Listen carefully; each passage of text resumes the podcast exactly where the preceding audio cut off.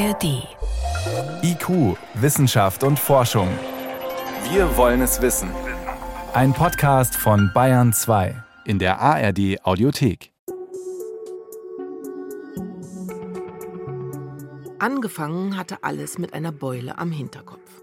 Philipp war gerade zweieinhalb, als seine Mutter die Beule bemerkte.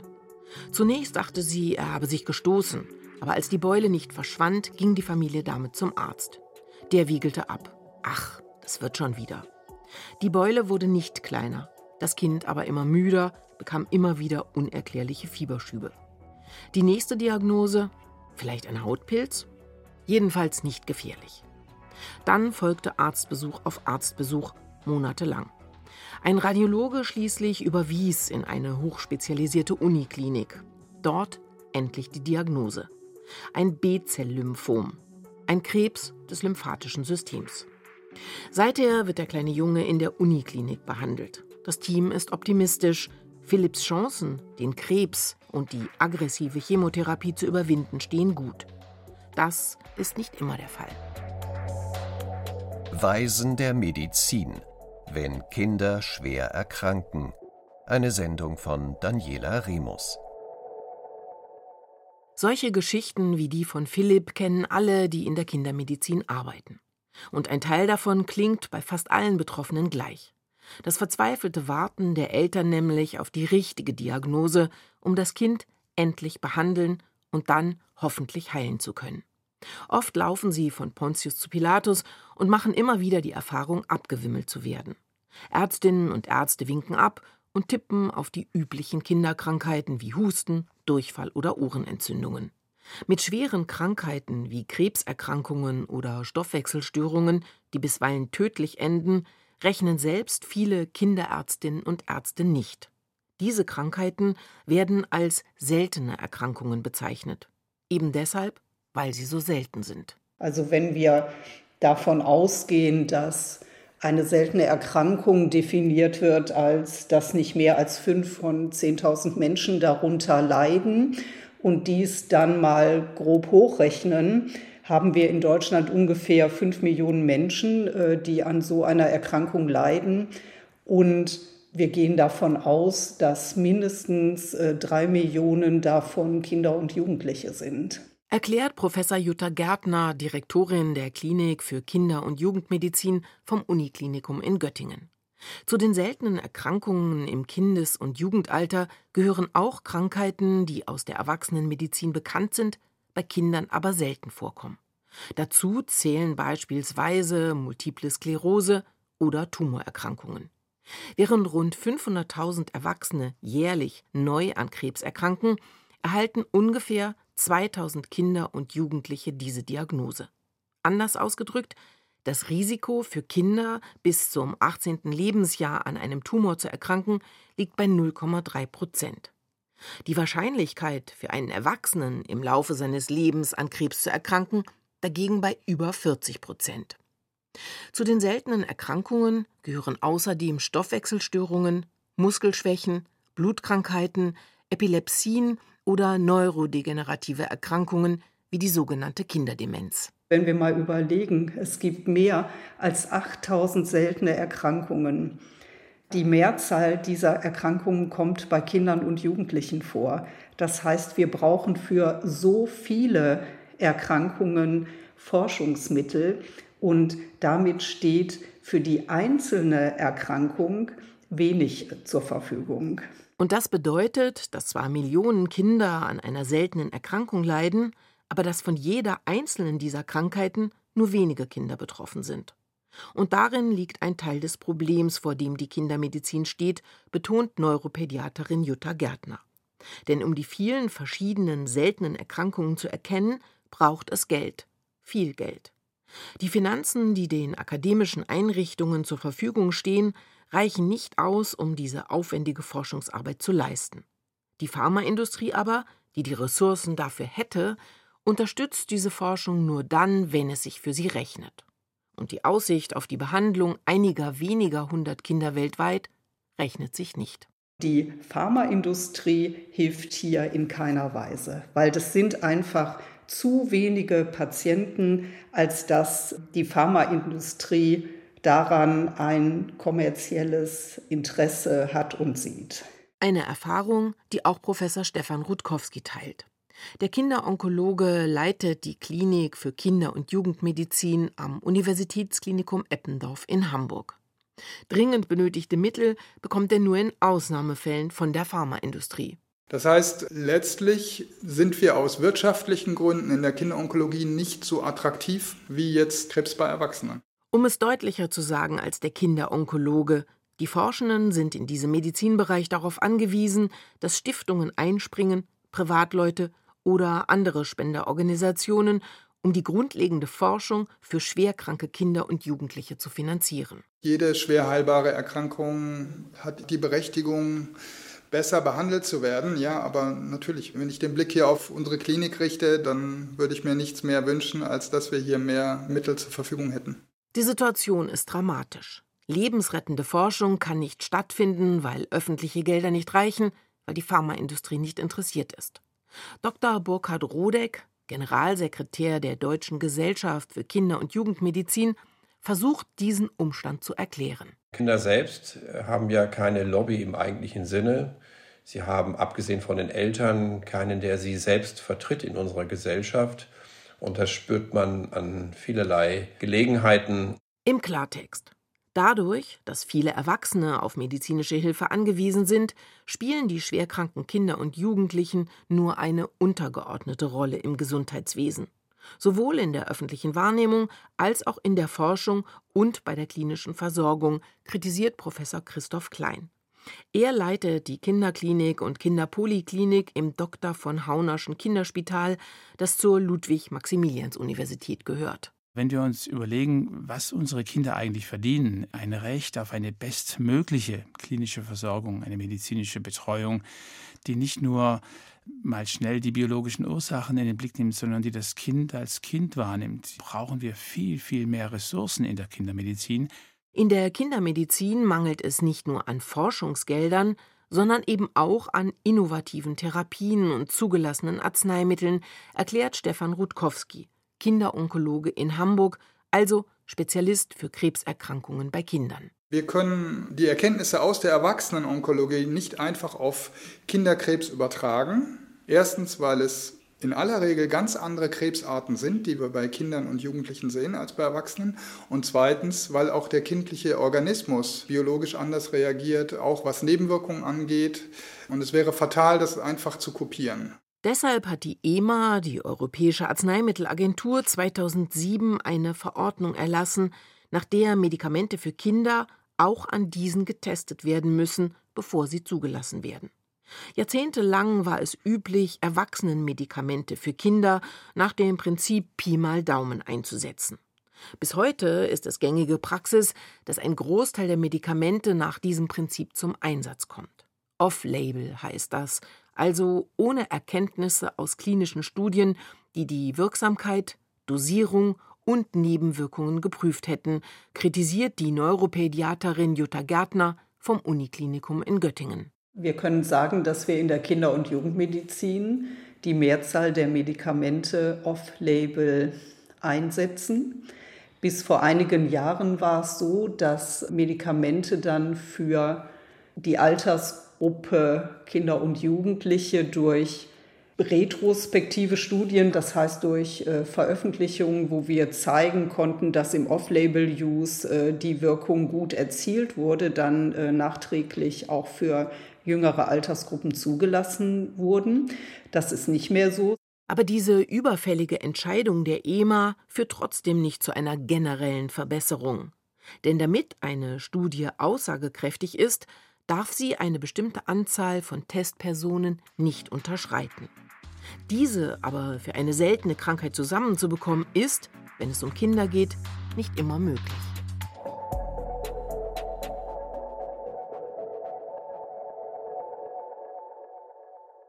Die Einsicht, dass Kinder keine kleinen Erwachsenen sind, hat sich offenbar in der Allgemeinheit früher durchgesetzt als in der Medizin.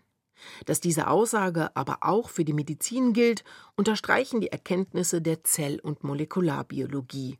Denn mit Hilfe dieser noch relativ jungen Forschungsansätze erkennen Wissenschaftlerinnen und Wissenschaftler zunehmend, inwiefern sich schwere und chronische Krankheiten bei Kindern und Erwachsenen unterscheiden.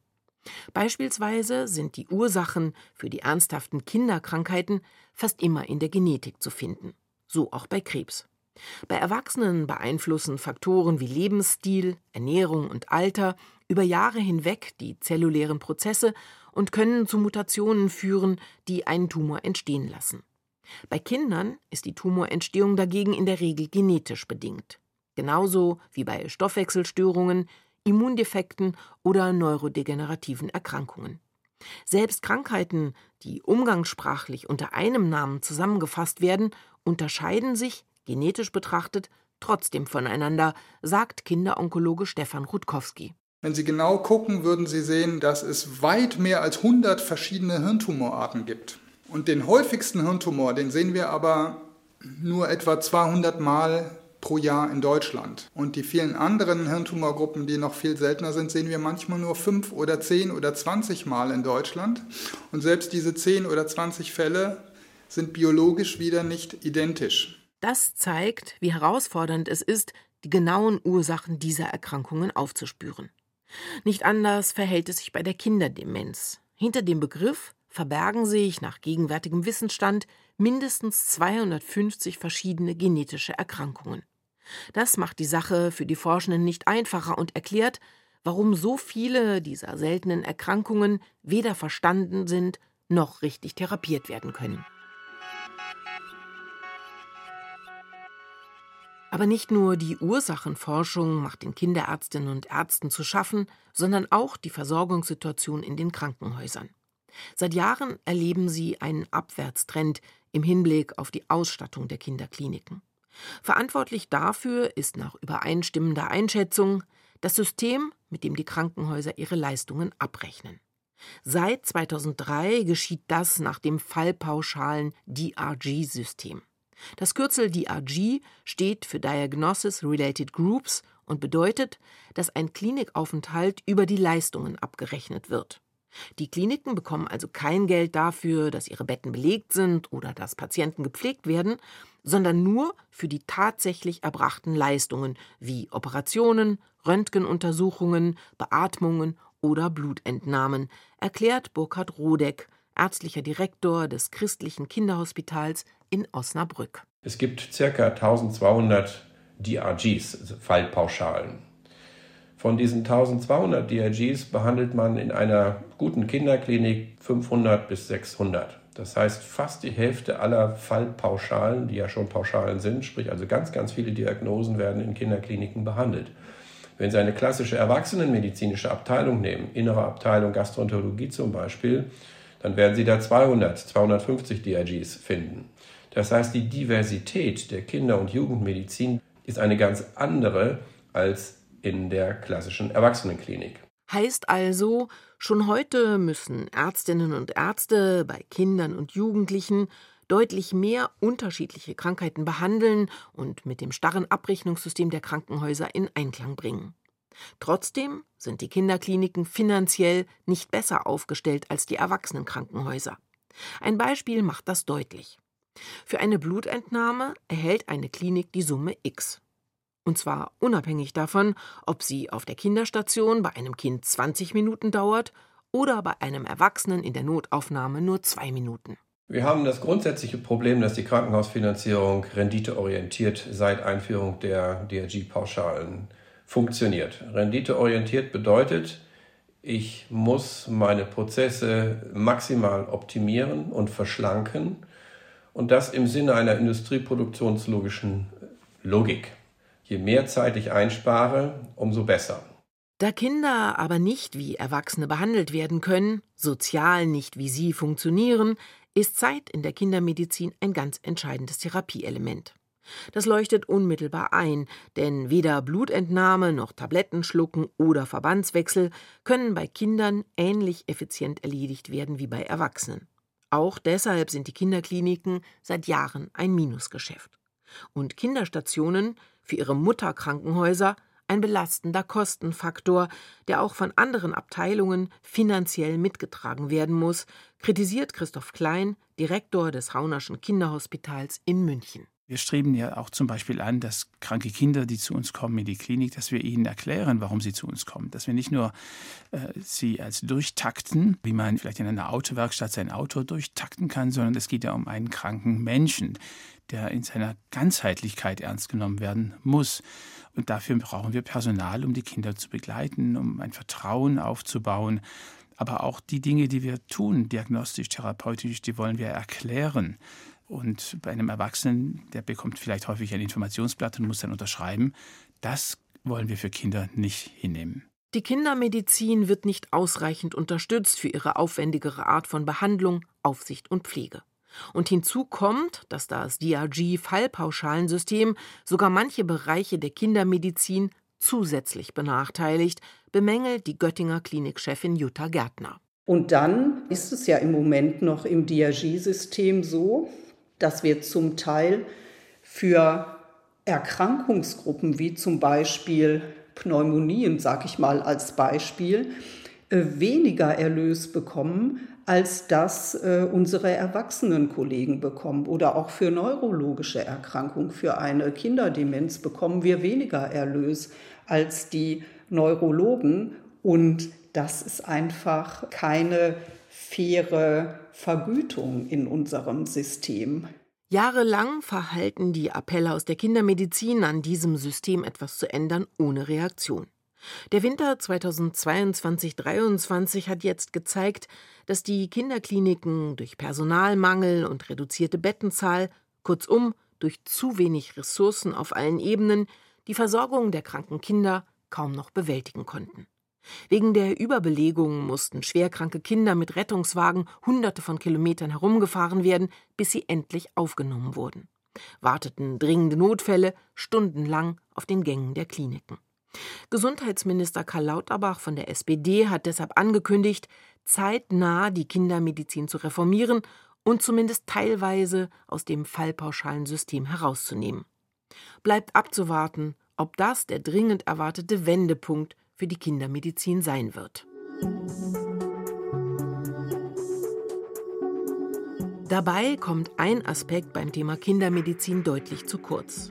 Denn in ihr steckt viel wertvolles Potenzial, um auch die Erwachsenenmedizin zu bereichern. Statt darauf zu blicken, wie teuer, aufwendig und kleinschrittig die Kindermedizin ist, lohnt sich ein Perspektivwechsel, sagen Ärztinnen, Pädiater und Forschende. Die Kindermedizin könne wegen ihrer speziellen Herausforderungen eine Vorreiterrolle für die allgemeine Medizin spielen. Denn nur durch neue Erkenntnisse der Molekularbiologie, durch innovative Techniken wie genetische Sequenzierverfahren oder durch Einsatz von KI-Technologien seien bereits heute rund 30 bis 50 Prozent der schweren und seltenen Kinderkrankheiten diagnostizierbar. Das sei ein wertvoller Wissensschatz, der genutzt werden müsse, so der Münchner Kinderimmunologe Christoph Klein. Daraus äh, lernen wir auch, dass diese Kinder, die immer noch die Weisen der Medizin sind, eigentlich heute auch Pioniere sein können. Sie können die Pioniere einer modernen, einer neuen Ära der Präzisionsmedizin sein. Denn die Präzisionsmedizin möchte ja genau das. Sie möchte jeden einzelnen Patienten nicht nur in seiner psychosozialen Ganzheitlichkeit ernst nehmen, sondern eben auch im Blick auf die genetischen Besonderheiten. Seit rund 20 Jahren ist es möglich, das menschliche Erbgut zu entschlüsseln. Seither wird immer deutlicher, inwiefern sich Menschen, genetisch betrachtet, voneinander unterscheiden. Und diese Erkenntnis macht sich vor allem die Onkologie zunutze. Mit zunehmendem Erfolg, die Überlebenschancen bei einer Tumorerkrankung waren noch nie so gut wie heute. Denn es ist erfolgversprechender, nicht eine Therapie für alle Krebserkrankten einzusetzen, sondern die Therapie an die jeweilige genetische Besonderheit eines Menschen anzupassen. Dass Hirntumor nicht gleich Hirntumor ist, ist dabei schon länger bekannt.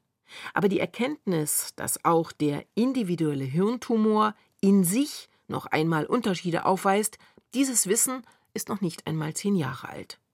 Biologisch heterogen ist der Fachbegriff dafür, erklärt Kinderonkologe Stefan Rutkowski vom Universitätsklinikum Eppendorf in Hamburg. Für mich ergibt sich daraus die Schlussfolgerung, dass wir die Tumoren eigentlich so individuell wie möglich behandeln müssen. Wir können sie nicht über einen Kamm scheren, sondern wenn wir wissen, sie sind biologisch unterschiedlich, würden wir sie halt gerne auch dann entsprechend behandeln. Das heißt, ein Tumor, der jetzt besser auf bestimmte Medikamente anspricht, die dann auch dem Kind geben. Oder wenn Bestrahlung besser wirkt, dann eher die einzusetzen. Oder wenn es neue Medikamente gäbe, die vom Wirkmechanismus das Potenzial haben, noch besser zu wirken als das, was wir bisher so in unseren Kliniken haben, dann würden wir es natürlich gerne nutzen.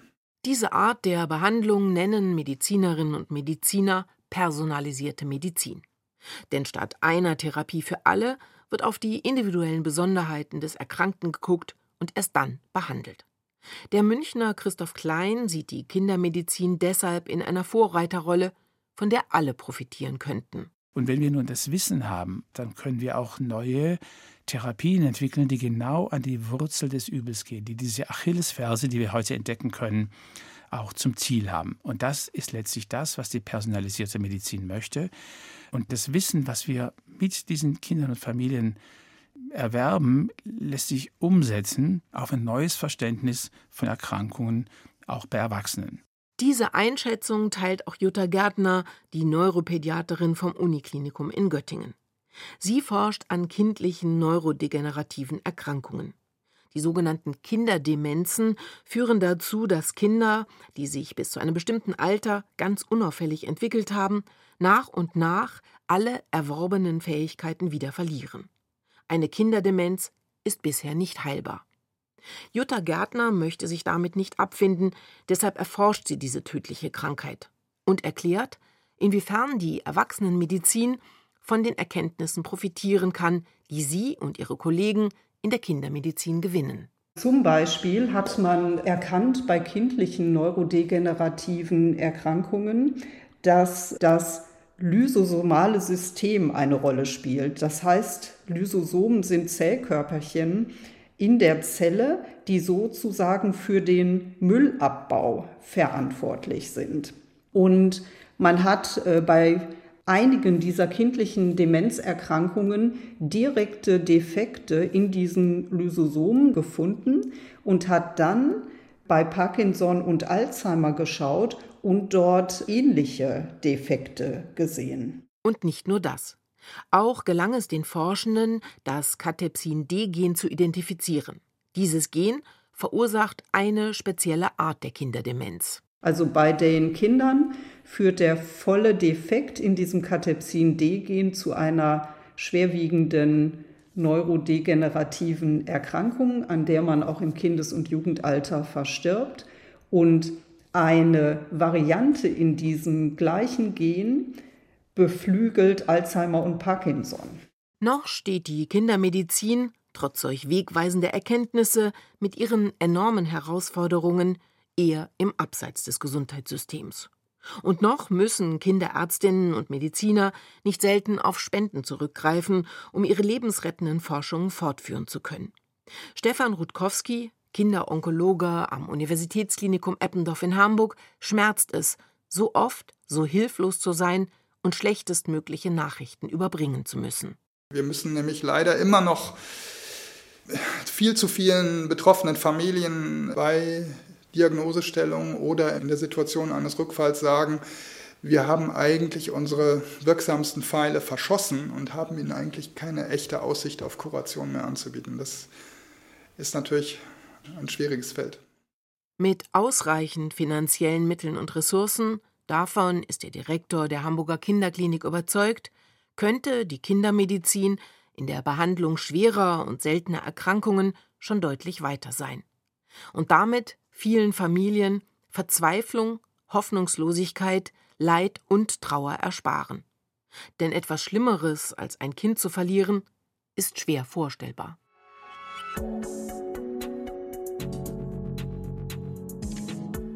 Sie hörten IQ, Wissenschaft und Forschung.